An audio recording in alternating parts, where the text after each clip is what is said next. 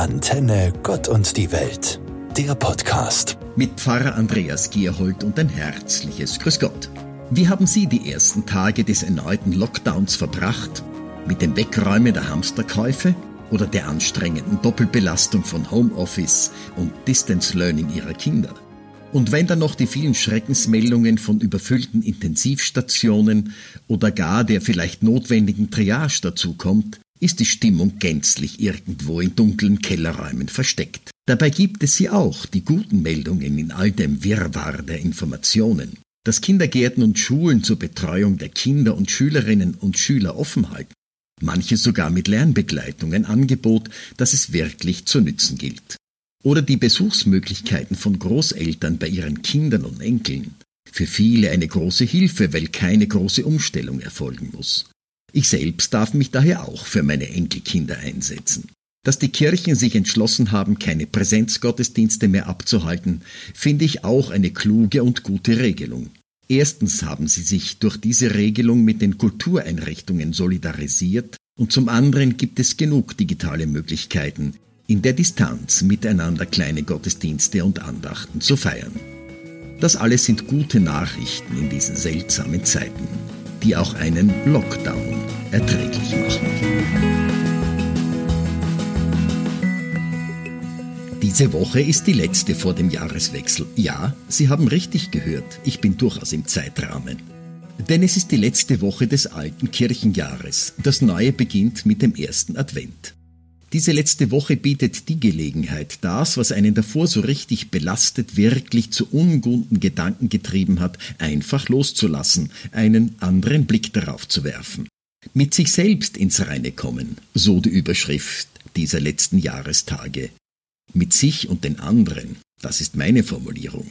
Auch wenn die Zeit der persönlichen Begegnungen derzeit eingeschränkt ist, so bieten sich andere Wege an, einander Wertschätzendes mitzuteilen. Einen Brief schreiben als ein Beispiel. Der Vorteil dieser etwas vergessenen Art der Kontaktaufnahme liegt darin, sich den Inhalt gründlich zu überlegen, die Worte klar zu setzen und auch den Adressaten die Möglichkeit zu bieten, die Antwort genauso passend zu formulieren. Wertschätzendes, Verzeihendes, gedanklich die Hände zu reichen, das sollen die Briefe vermitteln. Eine gute Nachricht einander zukommen lassen ein hoch anzusetzendes Gut, das seine Früchte tragen wird.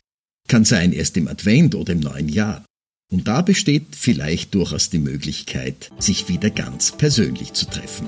Auf der Basis von den guten Gedanken der Briefe. Denn der kommende Advent ist die Zeit der Erwartungen und der Hoffnungen, die uns allen gut tun wird.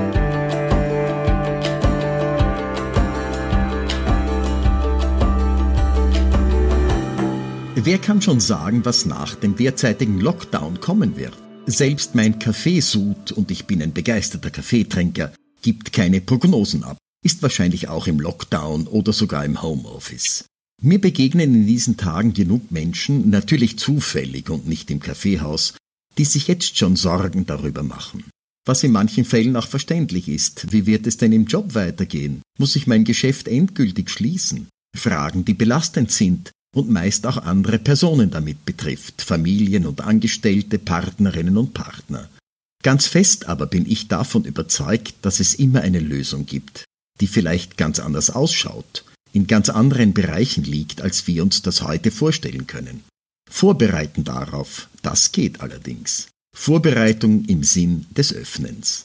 Offen sein für neue Gedanken, für Vorschläge, die andere machen, auch wenn sie im Augenblick noch so seltsam anmuten. Einen klaren Blick braucht es auch dazu, der den Vorhang beiseite schiebt, der aus den betrüblichen Gedanken gewebt wird.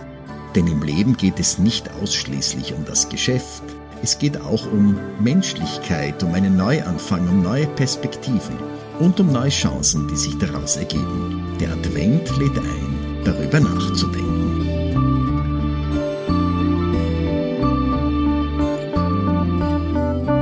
Systemrelevant, so das Schlagwort sämtlicher Lockdown-Phasen in diesem Jahr. Doch wer legt das fest? Alle helfenden ärztliche und pflegerischen Berufe, das war von Anfang an klar, ebenso Medien wie Fernsehen, Radiostationen und Zeitungen. Die Kirchen und Religionsgesellschaften, nicht immer und nicht für alle. Die Gottesdienste in den Kirchgebäuden und anderen Versammlungsorten sind derzeit wie schon im Frühjahr ausgesetzt.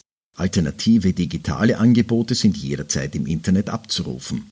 Aber für jede einzelne Person bedeutet systemrelevant doch etwas anderes. Für mich zählen da auch Kaffeehäuser, Gastwirtschaften, Friseure, Konzerte, Kabarettbühnen mit dazu. Gerne würde ich mich mit Ihnen solidarisch zeigen und regelmäßig hingehen. Die Ausgangsbeschränkungen und Bestimmungen lassen das leider nicht zu. Bei Ihnen merke ich die Einschnitte des Lockdowns sehr deutlich und prägend. Eine gute Nachricht gibt es trotzdem. Ab dem 7. Dezember soll alles wieder hochfahren. Ein absehbarer Zeithorizont. Da werde auch ich wieder Gottesdienste feiern dürfen, beim Kirchencafé danach zusammensitzen, ins Wirtshaus gehen und fein essen, die Konzertlocations stürmen und im Café die vielen Zeitungen lesen. Wenn es wirklich dabei bleibt.